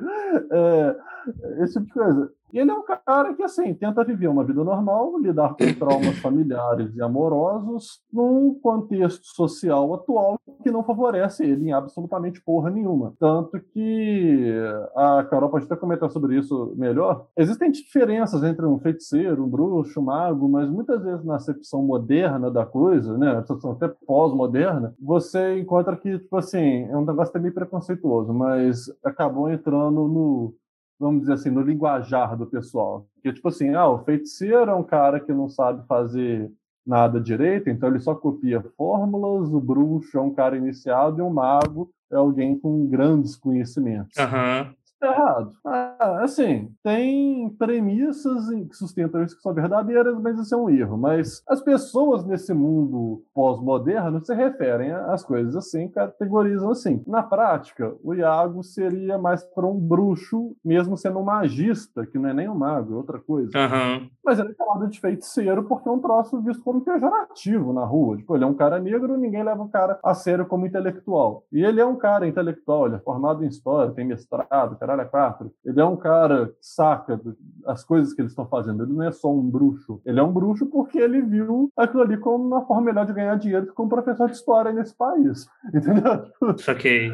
Então, ele lida com coisas que são do cotidiano, porque tem coisas que são tão absurdas que você fala assim: ah, não, cara. Tipo assim, tem que ter algo sobrenatural nesse meio. Tipo assim, como é que você explica uma grande parcela da população acreditar em kit game madeira de piroca? Uhum. Sabe? Não tem uma explicação muito racional, assim, imediata. Então eu jogo com aquela questão da fé. E justamente a fé, é, no meu universo, é algo que, assim, qualquer fé cria formas de pensamento no universo. Isso vem muito do caoísmo. É, então, por exemplo, ah, um monte de gente começou a acreditar aqui em pastafarianismo né, que é uma vertente fictícia, ela é satírica, na verdade, contra uma medida governista que teve na Itália uns anos atrás, em que o deus dessa religião é um monstro de espaguete voador gigante. Maravilhosa, maravilhosa. É, então, assim, se muita gente levasse isso a sério, no campo espiritual essa criatura seria gerada e dentro do campo espiritual, com pequenas reminiscências no físico, isso reverberaria. É por isso que você não vê, tipo assim, no meu universo, um magista, um bruxo, coisa soltando uma bola de fogo ou soltando raio. Até pode acontecer em situações muito específicas, né, que isso não vai ser tratado, assim, com, com afim, mas isso acontece no mundo espiritual, mas não no mundo físico. No mundo físico você vê o cara é, usando de fórmulas, né? Assim, quase como se fosse uma linguagem programacional no nosso plano físico para o plano espiritual, seguindo certas ritualísticas, entendeu? A linguagem não verbal ou verbal ou híbrida às vezes, que vai atuar no plano espiritual para reverberar no físico. Então é sempre uma magia muito sutil, mas nem por isso ela não é menos perigosa do que as outras. Uhum. É, você vai no ba baixa magia mesmo, né? É, é, é o que você tem ali. É, até tinha um pessoal que querendo que eu abordasse como que seria uma exceção, né? E aí eu tô trabalhando nisso no campeão de Xangô, que vai ser um equivalente, ele vai ser um equivalente, assim, para explicar de forma simplificada, a um Thor da Macumba, vamos botar assim, porque eu dei uma explicação para conseguir conciliar candomblé com banda e diferentes coisas dentro desse universo, né? Mas, tipo assim, no, no jargão popular, um, um Thor da, da, da Macumba enfrentando vampiros que são metáforas para o capitalismo. Uhum. Isso é meu próximo livro. Sabe assim? Massa, massa. E acho que dá para Vou deixar uma indicação para o ouvinte aqui. Indicação Alto Jabá, edição minha, é, ou para quem quiser entender mais sobre essa, essas questões de paradigma energético, paradigma, enfim, todos esses tipos de religiões, crenças pagãs, ou que não dá, eu não sei se dá para a gente chamar o caoísmo de uma crença, né? porque crê em tudo, na real, né? não é uma crença, né? são várias crenças em uma coisa só. Né? É, isso gera debate, eu sim. considero como minha religião. Sim, assim. mas aí quem quiser vai lá no Magicano número 112 qual é o seu paradigma, e aí lá eles explicam uh, vários paradigmas diferentes, até com pessoas que são da, de tradição iorubá, pessoal da, de bruxaria, pessoal da Wicca, pessoal do próprio caoísmo mesmo. Aí eles falam até sobre paradigma científico, paradigma psicológico e tantas outras coisas aí que vocês vão encontrar também nos livros do Jean, mas também em outras obras que vão nessa, nessa ideia de trazer o que muita gente chama de paganismo, mas na verdade é só. Pagão sempre é a fé do outro, né? A nossa nunca é, né? É. Meio que rola muito essa parada, né? É... A minha loucura. Massa, massa. E eu acho que dá para a gente ir indo para a parte final aqui, fazendo mais uma pergunta sobre realmente como que. E aí acho que dá até para gente aprofundar mais nisso, né? Sobre. Porque assim, a gente está falando de baixa fantasia, né? A gente tem um episódio, inclusive, um sobre alta fantasia, um sobre baixa fantasia, né? Que o grande resumo é alta fantasia, é bola de fogo no talo, pessoal, chuva de meteoro, invoca tudo, e enfim, né? Dragon Ball Z. É, e baixa fantasia, né? Quando você usa a magia no seu estado mínimo, né? Onde você, tipo, nunca vai ter essa coisa mais espalhafatosa, é muito difícil, né? Daí o que eu quero fazer na última pergunta aqui é que vocês expliquem um pouco até sobre as pesquisas de vocês para trabalhar em cima disso, né? Porque a Carol, como eu já uhum. falei lá no começo, a Carol é uma bruxóloga, né? E, e não, gente, essa palavra não existe, tá? Eu tô, eu inventei ela. Então, e o Jean, ele vai mais para essa vertente né, de magia do caos que vai para tipo, literalmente tudo, né? Então eu uhum. queria que vocês explicassem como que como foi a escolha e como que uh, vocês trabalham isso nas suas obras, porque a gente está ficando um pouco teórico demais. Eu queria que vocês jogassem mais como que é o lore dessas histórias para vocês garantirem que, pô, mas com magia fica fácil a investigação. É, com magia fica muito fácil a gente resolver tudo, né? Então joga para eles aí, começando por você, Jean. Tá. É, muitas vezes, assim, tem esse desafio realmente de se colocar um desafio para o protagonista que tem magia, né? Só que a gente tem que levar em conta que é o seguinte: o Brasil é um dos países mais religiosos do mundo. Todo mundo tem uma crença, praticamente. É raro você achar um cara que é ateu. E muitas vezes tem o ateu de ponta de avião, né? Que o avião começa a cair e começa a rezar Pai Nosso que estás no céu. Então, assim, é, então, seja, tá... Não sou contra, viu? Porque quando o avião tá caindo, não é hora de fazer inimigos. É verdade. então, assim, o meu protagonista, que é um magista, ele pode ser um cara ótimo, tanto em executar né, ali o, as atividades sobrenaturais e usar a inteligência para isso, como o alvo dele, investigativo, com certeza está rezando para não ser pego.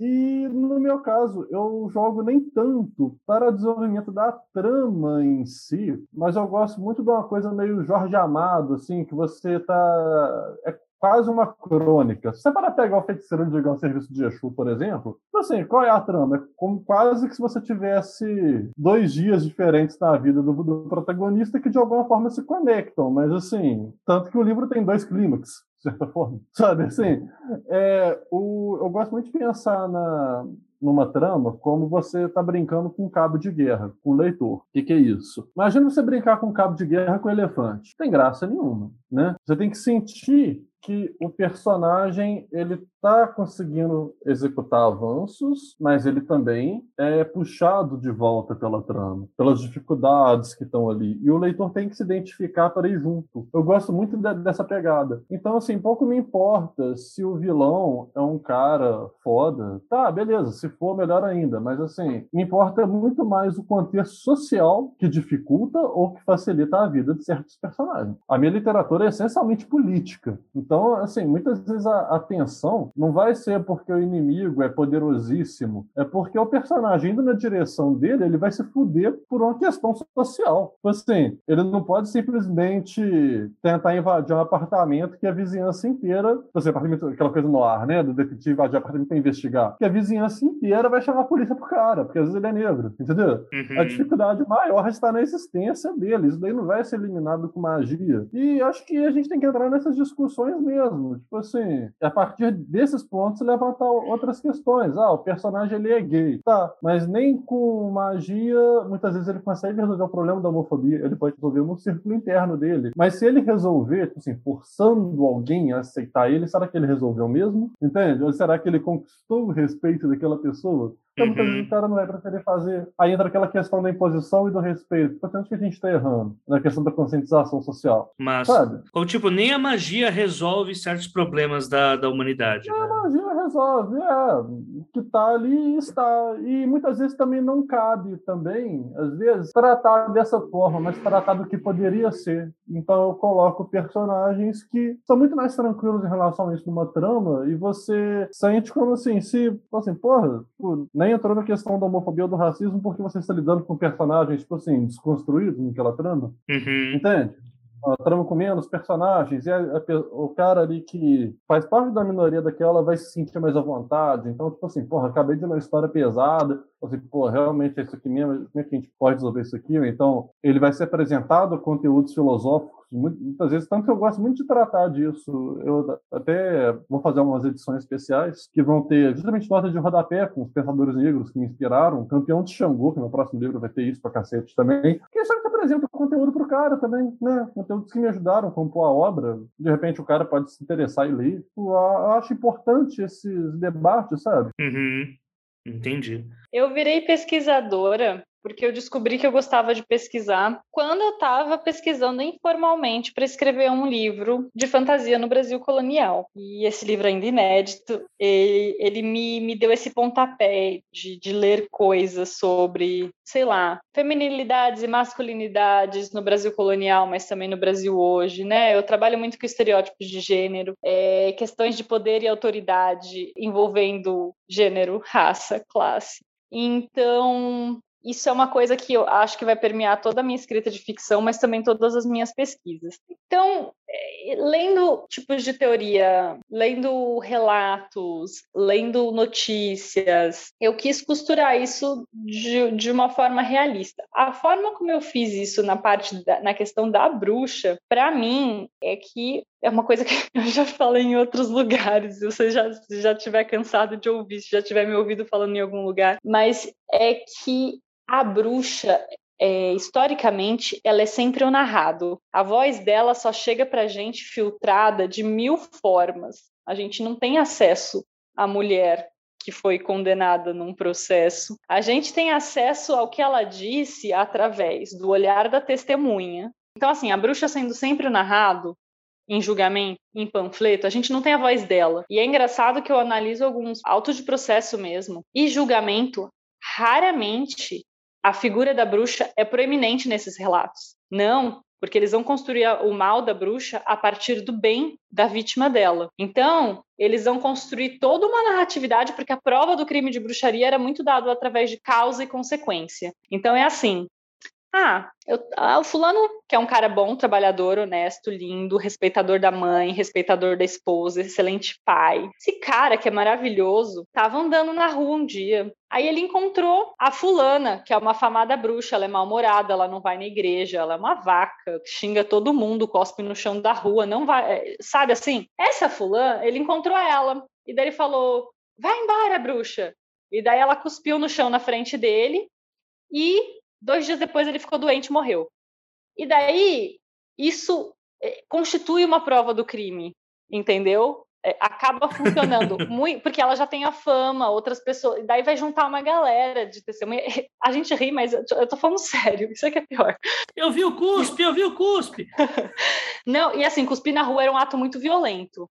É, era uma das coisas mais violentas, na verdade, que uma mulher poderia fazer, e é um, é um, é um símbolo bem de insubmissão. Na verdade, tem umas que tiram o véu de, de ir para a igreja e cospem. É, tirar o véu é um gesto de insubmissão. E, e, eu tô falando isso dentro do cristianismo, tá? Não, não tô, não. Uhum. E daí a gente tem essa história, assim. Daí vai falar do que a família do fulano passou, quem conheceu, vai falar da avó do fulano que brigou com a avó dessa bruxa, vai falar, tipo, mas a moça, ela só tem. A, a pessoa acusada em questão, ela tem, tipo, uma ou duas cenas nessa história toda, é, nessa narratividade, que é a dos autos do processo, também é a do, do, dos panfletos de histórias que contam. E daí, isso se replica em, por exemplo, peças de teatro que falam sobre bruxas. Uh, as peças dessa época, próprio Macbeth do Shakespeare, mas não é a única, tem outras de, de outros atores da época que eram mais famosos na época do Shakespeare, mas menos famosos hoje em dia. E daí é o quê? Mil cenas do fulano, ciclano sendo bom ou sendo mal, e daí a bruxa tem uma cena mágica. Então, meio que eles economizavam a bruxa, justamente porque o poder dela tinha que ser aquela coisa, aquele grande ápice, aquele grande clímax e tal. O que aconteceu quando mudou a crença em bruxaria é que ela passou a ser vista como vítima, 100% vítima de uma sociedade que não a compreendia. Então, houve certa idealização de que ah, ela devia conhecer tudo, ela devia ser boa, ela devia ser inteligente, ela devia ser maravilhosa maravilhosa, esse cara é mal, esse cara é do mal, ele queria, tipo, destruir todas as criancinhas, chutar gatos. E daí começou esse, esse, esse segundo discurso, fazer filmes. Os filmes do início do século XX são muito nesse sentido. Também, essa voz da bruxa tá, de certa forma, deturpada, assim, porque no, no, no sentido de que se você deu 100% papel de vítima para ela, ela não tem agência, né? Ela não tem uhum. o menor poder de, tipo, ela não podia estar tá mal-humorada naquele dia, cuspir no chão e xingar o cara, sabe? É, ela deixa de ser essa pessoa. Então, o que aconteceu no, no século XXI, quando você tem essa heroicização da figura da bruxa, é um pouco diferente dela, da, da bruxa vítima. Porque ela deixa de ser o narrado e ela passa a ser narradora, ou pelo menos ponto de vista. Então a gente começa a ter noção. Uhum. Claro, o século XXI não foi o que fez isso primeiro. O Jules Michelet, com o livro A Bruxa, La Sorcière, ele fez uma romantização e ele meio que narra boa parte da história do, do ponto de vista da bruxa. É um historiador que fez um, uma história meio romanceada em cima disso. Aliás, o estereótipo da bruxa da floresta das curas e tal, vem um pouco a partir daí. Uhum. Mas o, isso ficou forte um pouco com o feminismo, né? O feminismo clamou a, a bruxa para si como uma, uma figura rebelde, revolucionária. Mas assim, então, começou a ter esse desejo de, não, não, mas deixa, deixa ela contar a história dela. E daí algumas obras fazem isso no passado, algumas obras vão falar de alguma grande tradição da história das bruxas, etc. Algumas vão levar em conta a, a, o ponto de vista da igreja igreja de que existe pacto com o demônio mesmo, fez pacto com o demônio sim, inclusive foi bom, sabe? Eu tava lá, eu era o demônio, né? e, e daí vai ter, vai ter a bruxa, tipo, pessoa, mais uma pessoa do dia a dia. Eu acho que, nesse aspecto, as religiões neopagãs, das quais a Wicca é a mais famosa, eu acho, ajudam um pouco a difundir esse ponto de vista, né? De você ter uh, um culto à terra. Eu, eu não, não uso o termo Wicca, mas assim, a minha forma como eu concebi a Isis, ela não é estranha à, à, à filosofia Wicca, que é o sentido de você imaginar a terra como a grande mãe, como uma deusa, né, de ser a religião da deusa tal. A minha diferença é que eu, eu, eu quis centrar isso na materialidade, né? Enquanto as outras religiões são metafísicas, a terra é física. Então a bruxaria dela, ela pode ser tem poderes e tal, mas quem dá esse poder para ela é o natural, é o mundo natural Então ela tem eu, eu, decidi que eu ia fazer assim para que todas as religiões tivessem o poder de verdade, só que elas são limitadas no plano físico, meio que na linha do que o Jean estava falando. Só que daí o poder da bruxa é diferente, porque como é a terra que dá esse poder para ela e a terra é tipo o que comanda os nossos corpos, é o que comanda tudo que é físico. Ela é só tipo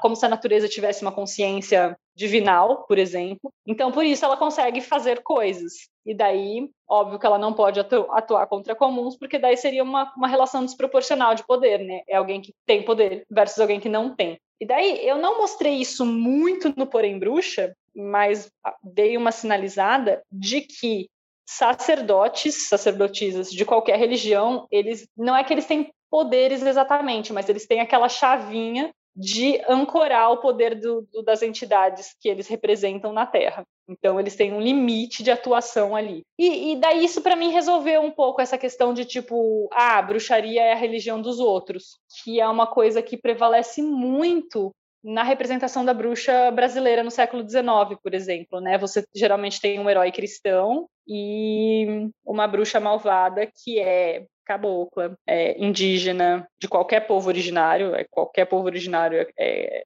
pode ser bruxizado nesse sentido, ou então é uma pessoa africana em diáspora, escravizada, ou liberta, dependendo da época que foi escrito. Mas tem essa essa, essa dominância né, do pensamento cristão e dizer que o resto tudo é bruxaria. Obviamente não foi a Igreja Católica que inventou isso, né? Em Roma os crist... tipo tinha cristão queimado por bruxaria pela religião romana. Então isso é, aliás a Igreja Católica Apostólica Romana aprendeu direitinho com, com... já diria Paulo Freire. pois é, aprendeu direitinho como como né essa visão imperialista e, e, e daí essa grande salada nada de história, eu fui traduzindo uma fantasia urbana que parece não ter nenhum nada a ver com isso, mas a minha escolha de não dela não usar, por exemplo, nenhum símbolo mágico tem a ver com isso. Eu não queria dar prevalência para nenhuma religião. É, ela usa uma língua que é a língua da terra, é uma língua exclusiva para bruxos e essa língua vai ter um nome em cada língua comum, né? Porque assim, uma coisa que o Gio falou aí sobre a diferença entre feiticeiro, bruxo e mago, também tem uma origem histórica. O mago, ele é o cara alquimista, é o cara estudioso, ele estuda por pergaminhos, por coisas antigas, ele lê grego, ele lê latim, ele lê... ele é o cara, assim, culto, erudito. A bruxa, ela é aquela velha mequetrefe que aprendeu com a mãe. E assim, tem um desrespeito à tradição oral, né? Nessa, nessa dissonância entre o mago e a bruxa. E o mago, geralmente, a gente fala bem assim mesmo, o mago, porque como que mulher vai ser erudita nessa época. E a bruxa, tem até bruxo, tem, tem bastante, teve vários réus e tal, mas né, daí tipo 80% mulher, 20% homem é a proporção geral da, da, dos processos de bruxaria na Europa, mas tem lugar que é tipo bem mais mulher, tem lugar que é bem menos. Então, né, depende, mas é essa média. E daí o negócio que o Gil estava falando do, do feiticeiro, é engraçado pensar no feiticeiro como essa acepção mudou um pouco, né? E no masculino tem esse viés mequetrefe que ele falou que eu nunca tinha parado para pensar. O, no feminino, feiticeiro às vezes é bom. Você eu fico pensando naquela narração inicial do. Ai, do filme da Bela Fera mesmo, da animação, que ela vira e fala: ah, então ele, ela se transformou numa bela feiticeira. E geralmente tem esse bela junto, porque a feiticeira ela tem. É, não é a bruxa velha, feia, corcunda, com uma verruga no nariz, é a gostosa. Caramba, eu, cara, que fala foda, Carol. Ai, que bom que você achou isso bom, porque eu tava já achando que eu tava discursando. Você vê que eu me empolgo quando eu falo dessas coisas. Não, que fala legal, que fala legal. Dá pra gente ter uma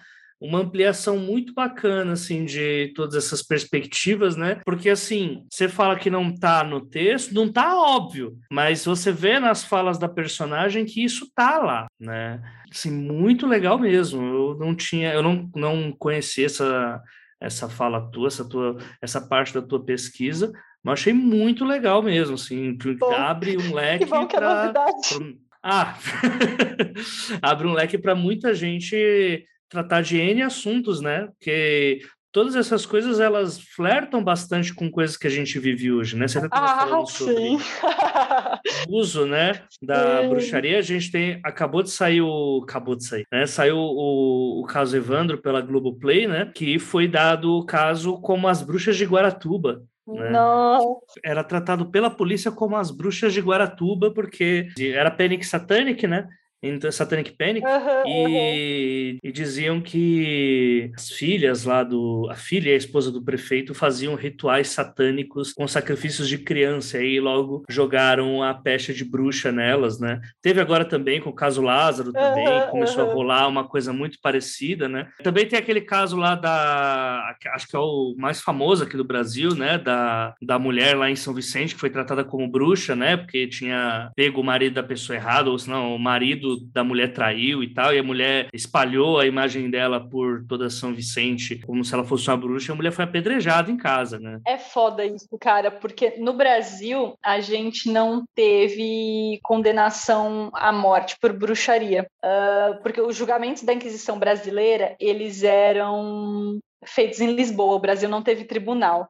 Né, eles foram processados aqui com visitadores e tal, eram feitos ou em Lisboa, em Évora ou em Coimbra. E a Inquisição? Hum. A, a Inquisição na Torre do Tombo, né? É, é. No registro isso. da Torre do Tombo. Então, na Torre do Tombo, os arquivos, inclusive, tem digitalizado alguns. É, mas, mas assim, esse, esses eh, visitadores, é, a Inquisição Ibérica, na verdade, ela não ligava muito para bruxa. Tem, tem processo contra, tem auto, tipo, é, auto de processo contra a bruxa, mas não era assim o foco. Mas teve, é, teve execução de bruxa no Brasil, sem ser na fogueira, que era uma coisa oficial, por histeria popular, assim, a galera ia lá e tipo, ah não, essa bruxa é bruxa, tem que morrer. E a histeria popular, ela é muito induzida por esse sentimento de conspiração, assim, de tipo, tem esse mal na comunidade que está escondido, estão fazendo maldade contra você, estão planejando sua morte ou a morte da sua família, etc. Então, é triste porque você tem um lugar que, assim, até fim do século XX é, vai.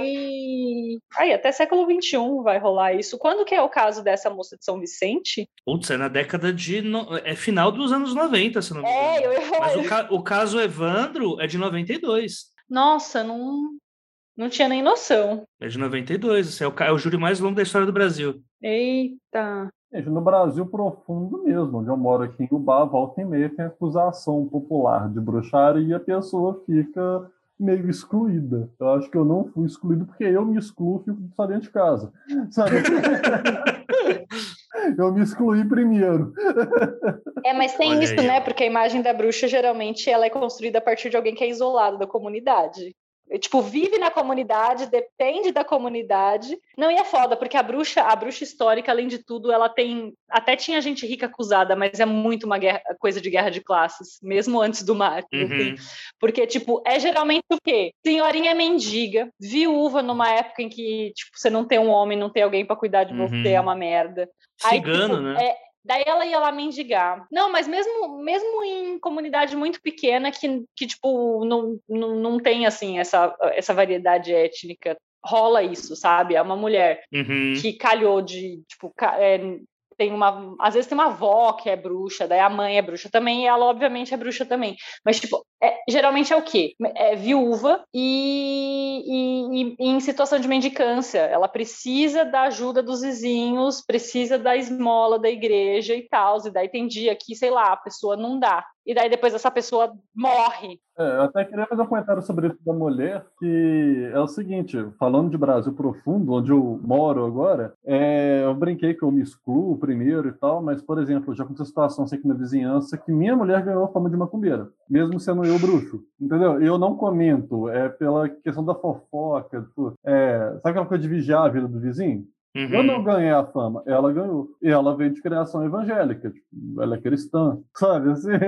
É, é então, mas aí é, tipo, é bem uma construção em cima do estereótipo. As pessoas não apontam uhum. para homens primeiro, por exemplo. É. Não é... Eu acho isso bem atual que você está falando, é totalmente atual. Não, mas não é triste, porque uhum. eu estou falando de casos do século XVI. É para mostrar que a sociedade não mudou quase nada. Não, sempre falando é. que é muito atual, assim, mudou a legislação só, né? Tipo, ela não vai ser queimada por eu mexer com a bruxaria. Mas... É, mas, oh, mas esse caso do Lázaro, aí eu achei bizarro, porque eles estavam prendendo, indo atrás de pessoa e falando, tipo, em coisa satânica, assim, na TV, sabe, amigo?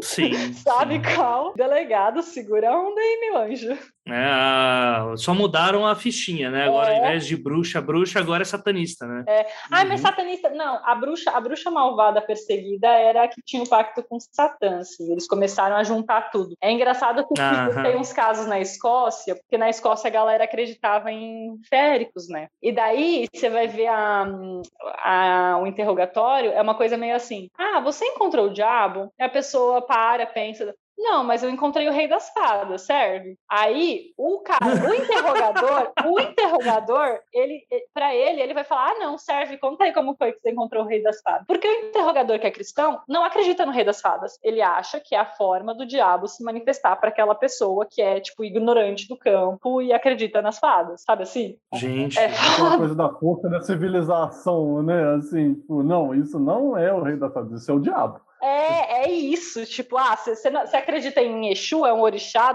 Não, não é o Exu, é o diabo. Nossa, e é muito curioso que, tipo, você pega é, é uma entidade que é um, um trickster, você pensa numa deidade trickster, assim. Eu acho que se eu fosse comparar ele com, com alguém em outras religiões, tipo a antiga religião grega, eu pensaria nele como Hermes, que é alguém que anda entre o mundo dos. É, é o mensageiro. É, é, é, anda entre o mundo dos vivos e dos mortos, consegue circular em tudo que é canto, é meio engraçadão e tal. E, e tipo, uhum. e daí de repente chega uma religião que, tipo, a severa dominância, chega lá e fala: Não, eu mando nessa porra. E essa religião vai e fala: Ah, não, não é que ele é um Deus. Não, ele é o diabo, porque Deus só existe um e é Jeová. Então... Aí tá, galera, gente, mas ele é só um carteiro, gente, calma. né? É, tipo... mas, não, é não, não, não, não. É, é fogo.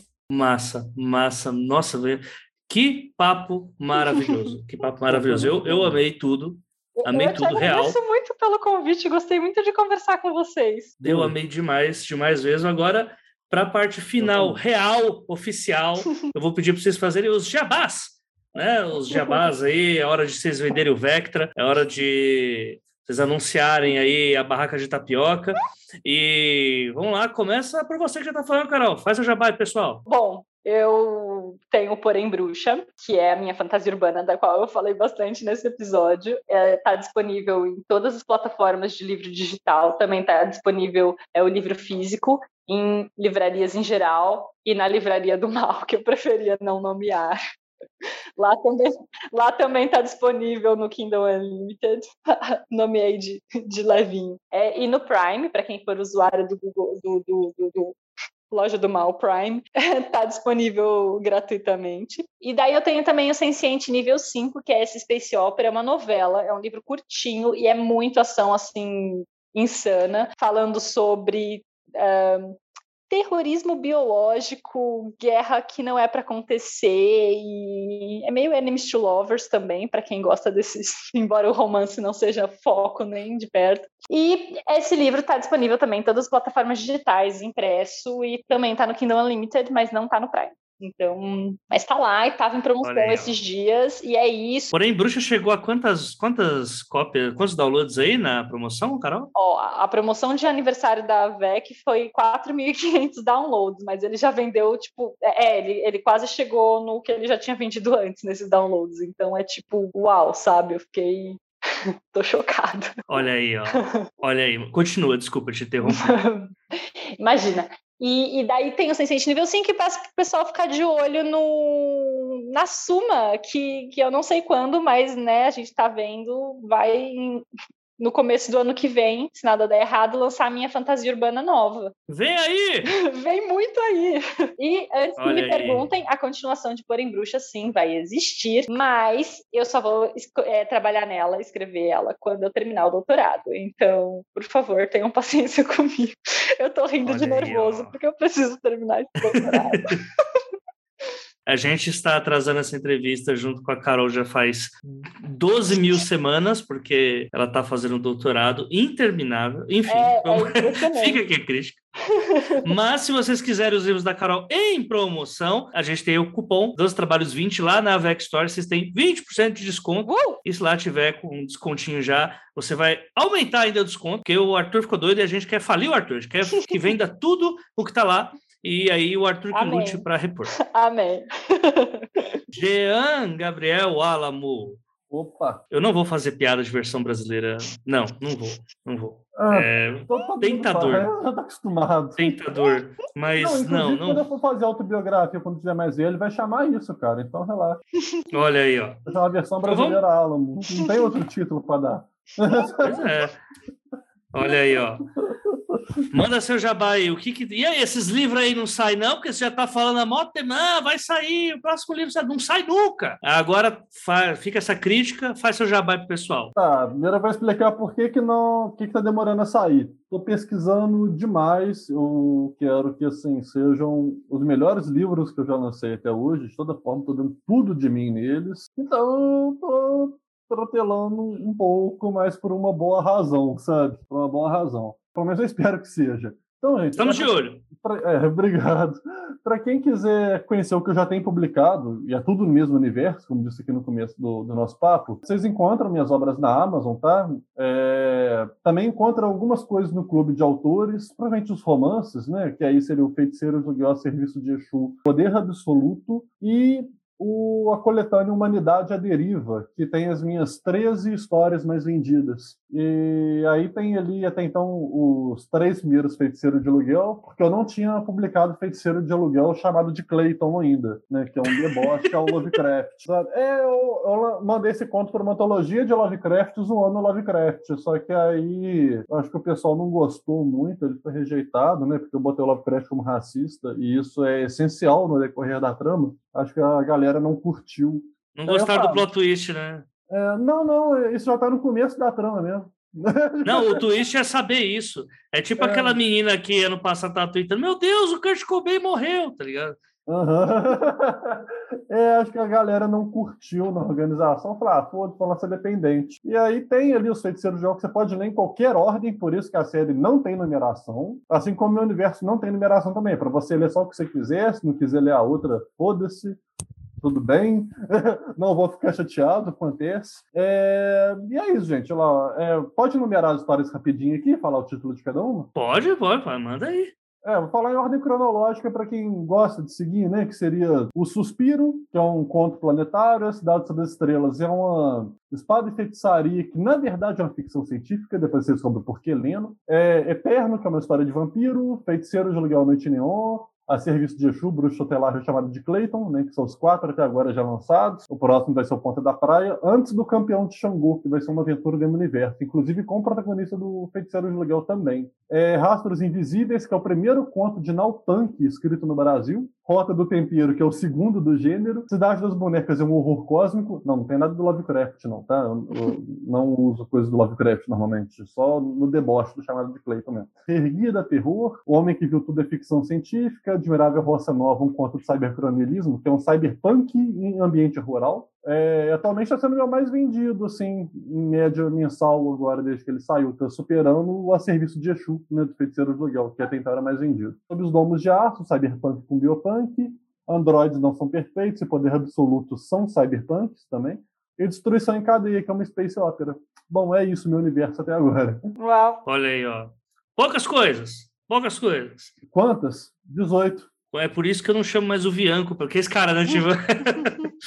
é, eu chamar o Stephen King aqui para falar cada uma das obras aí, lascou tudo, aí ferrou. Enfim, gente, é isso. Muito obrigado por vocês terem participado. Eu, é, eu gostei demais do papo. E além do papo, deixa aqui pro ouvinte. Vem aí, meu também aí, ó. Tá chegando. Eu também tenho minha fantasia urbana aí que vai chegar. Com detetivezinho? Sim. Com coisa no ar? Sim. Vai ter a ver com tudo que a gente falou aqui? Não, mas é, tá aí, tá aí. Mas aí vocês tá vão lá para o meu canal no YouTube lá, que tem o quadro Bate-Papo Literário, então. Por favor, por favor. Beleza. Em breve aí, eu não posso ainda falar o nome e tal, do, tem muitas coisas que eu não posso falar, eu posso falar só que, por enquanto, eu estou chamando de Saga do Fiado, né? Porque fiado é um negócio muito maroto aí, porque não sabe, a quebrada inventou o cartão de crédito antes de existir, né? Que é o chamado fiado. Então a gente vai ter aí detetives do sobrenatural comprando fiado ou indo em bares, enfim. É, assim vão rolar as e histórias. aceitando pagamento fiado. Provavelmente, provavelmente. Será que o fiado é dinheiro? Será? Não sei, pode ser outra uhum. coisa. Enfim, será que dá para comprar uma fiado? Também não sei. Mas Nossa, enfim. e aí é nessa vibe que a gente termina aqui.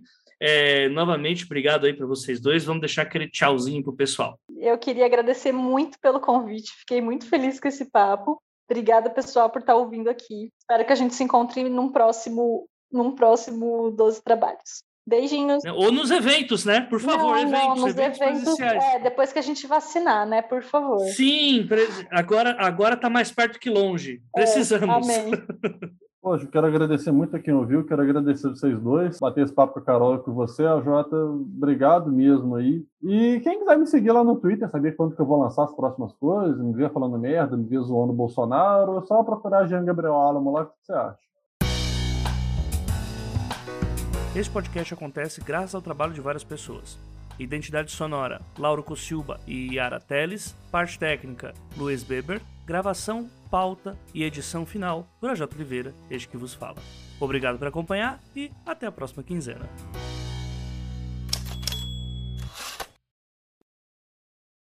A gente até teve a feiticeira aqui, né? Junto com a tiazinha. Nossa, é gente, agora explodiu minha cabeça! Explodiu minha cabeça! Cara, alguém escreve a história da tiazinha versus feiticeira no ar. Pelo amor de Deus! Precisamos disso! Precisamos urgente disso. Pode deixar.